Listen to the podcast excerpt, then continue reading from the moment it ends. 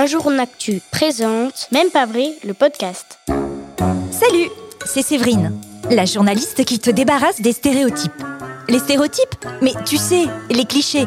Enfin, les idées fausses qu'on se fait dans sa tête et qui nous empêchent de faire ce qu'on veut. Heureusement, je ne suis pas seule pour les combattre. Je te présente Emma, et moi c'est Louis. Ils m'ont invité dans leur classe pour que tous ensemble, on pulvérise un stéréotype astronomique. Enfin, chimique quoi.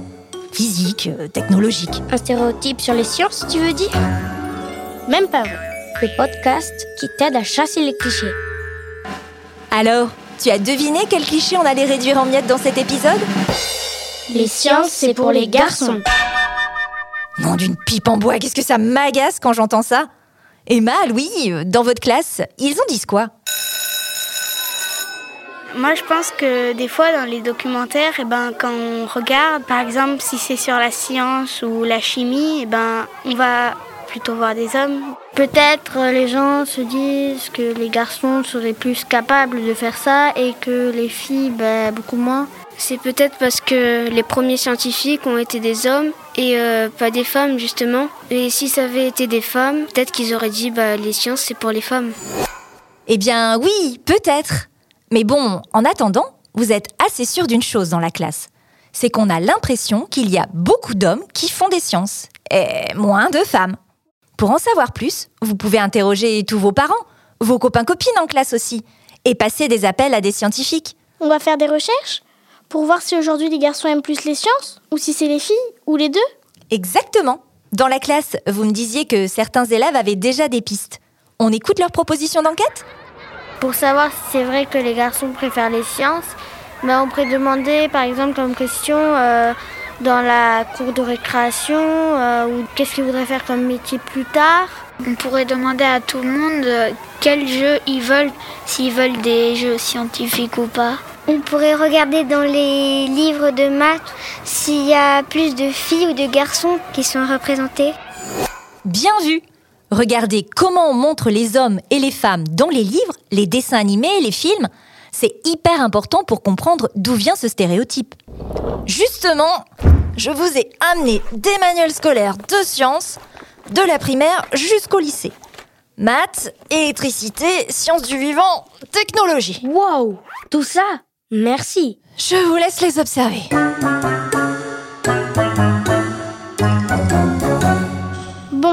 Celui-là date de 2009 et je ne vois que des garçons à l'intérieur. Hmm, celui-là est plus récent. Ça a l'air d'être plus équilibré. Quand même. Regarde. Une fille, un garçon. Une fille, un garçon. Eh oui, vous n'êtes pas les seuls à avoir pris conscience de ce problème. Si les filles ne voient pas d'autres filles dans les manuels scolaires de sciences... Elles vont penser que ce n'est pas fait pour elles. Exactement. Et il reste encore des progrès à faire, vous allez voir. D'ailleurs, ils en sont où dans leurs enquêtes, les autres? Ils les ont terminés. Alors, écoutons les résultats. Quand on a questionné les parents, on s'est rendu compte qu'il y avait plus euh, de papas d'élèves de la classe qui faisaient des métiers scientifiques que des mamans. On a demandé à des enfants de l'école ce qu'ils avaient envie pour Noël.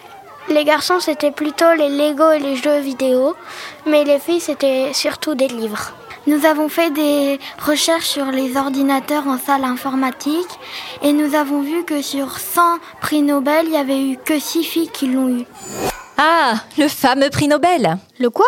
Le prix Nobel. C'est une récompense donnée à une personne ou une organisation pour son action en faveur du bien-être de l'humanité. Beaucoup sont récompensés pour leurs découvertes scientifiques. Tu connais sûrement Marie Curie. Elle a eu le Nobel de sciences physiques en 1903 et celui de chimie aussi. C'est l'une des rares femmes à avoir été récompensée et la plus célèbre. Elle faisait des recherches avec son mari, non? C'est ça.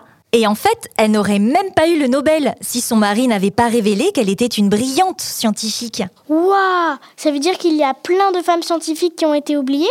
Bah oui. Et ça a même un nom, l'effet Mathilda. Psst, toi aussi, tu peux nous aider à mener l'enquête. Ouvre l'œil à l'école, espionne les jeux et les livres autour de toi, et sors ta loupe à la récré. Plus on est d'enquêteurs, plus on rit.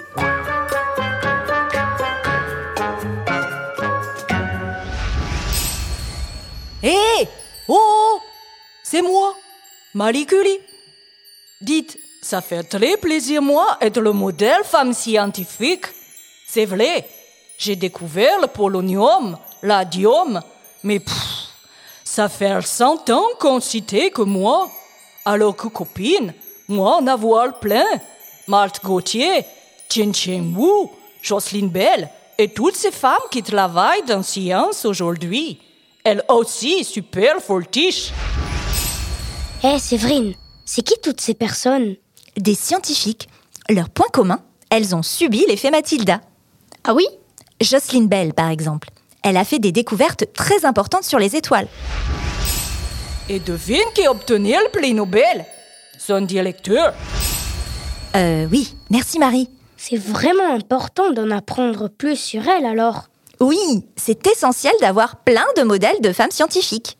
Et nous, Séverine, on pourrait pas en rencontrer une? Si, bien sûr. Téléphonons à Amandine Mayima.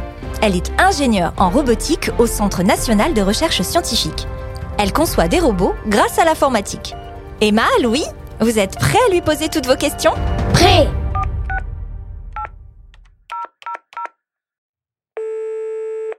Bonjour. Bonjour Pourquoi vous avez choisi ce métier? C'est ça que vous vouliez faire quand vous étiez petite? C'est une très bonne question. Je ne l'ai pas vraiment choisi vu que c'est mon professeur de maths qui m'a dirigé vers l'école d'ingénieur. Et ensuite, c'est le laboratoire où j'ai fait mon stage qui m'a proposé la thèse. Et en fait, de moi-même, j'aurais jamais pensé à faire ça.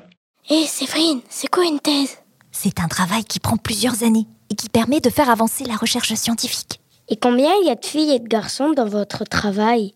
Dans mon équipe de recherche, on est une trentaine de personnes. On est trois filles.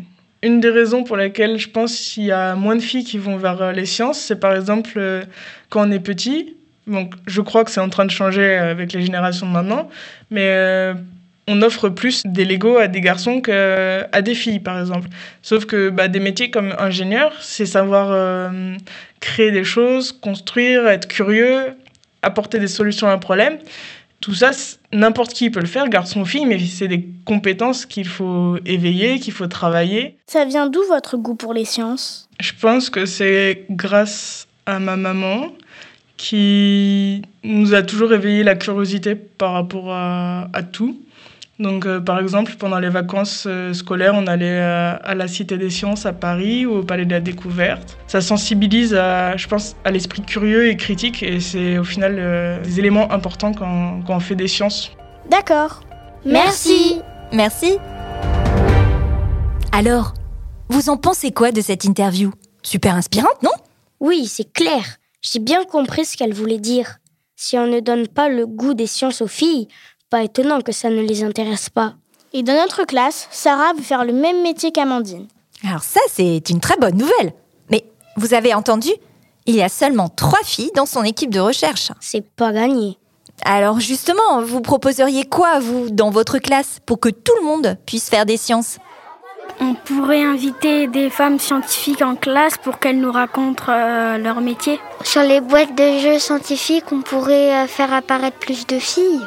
Il faudrait offrir des jeux euh, ou des magazines euh, en fonction des goûts des enfants et pas de leur sexe. Les parents et les professeurs peuvent encourager les enfants à faire des sciences, en particulier les filles. Toi qui nous écoutes, si ça te plaît, n'hésite pas à utiliser ces bonnes idées. Il n'y a pas de raison que les sciences ce soit un truc de garçon. Les sciences, euh, c'est juste une matière qu'on choisit d'étudier ou pas. Et puis, si on décide qu'on préfère la littérature, l'histoire, euh, la géographie ou la musique, c'est très bien aussi. L'important, c'est que tout le monde puisse choisir ses études et le métier qui lui plaît. Alors, résiste Ne te laisse pas enfermer dans une case euh, pour une matière. Suis tes goûts, tes envies. Aimez les stéréotypes au tapis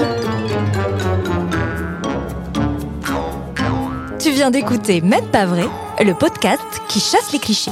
Merci à Emma, Louis et à tous les élèves de la classe de CM2 de Madame Poublan de l'école Jules Julien à Toulouse. Vous êtes au top. Si ce podcast t'a plu, mets-nous plein d'étoiles sur ta plateforme préférée, parle-en autour de toi. Si tu veux en écouter d'autres, c'est facile. Tu cliques sur le site d'unjourunactu.com et tu retrouves tous nos épisodes. Et si toi aussi, tu veux te transformer en détective, en classe ou à la maison, télécharge le kit d'enquête.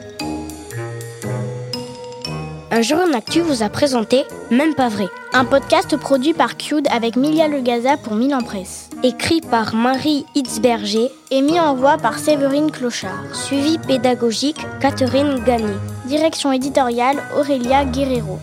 Pour retrouver chaque semaine l'actu à hauteur d'enfant, abonne-toi à Un jour une actu sur milan-jeunesse.com.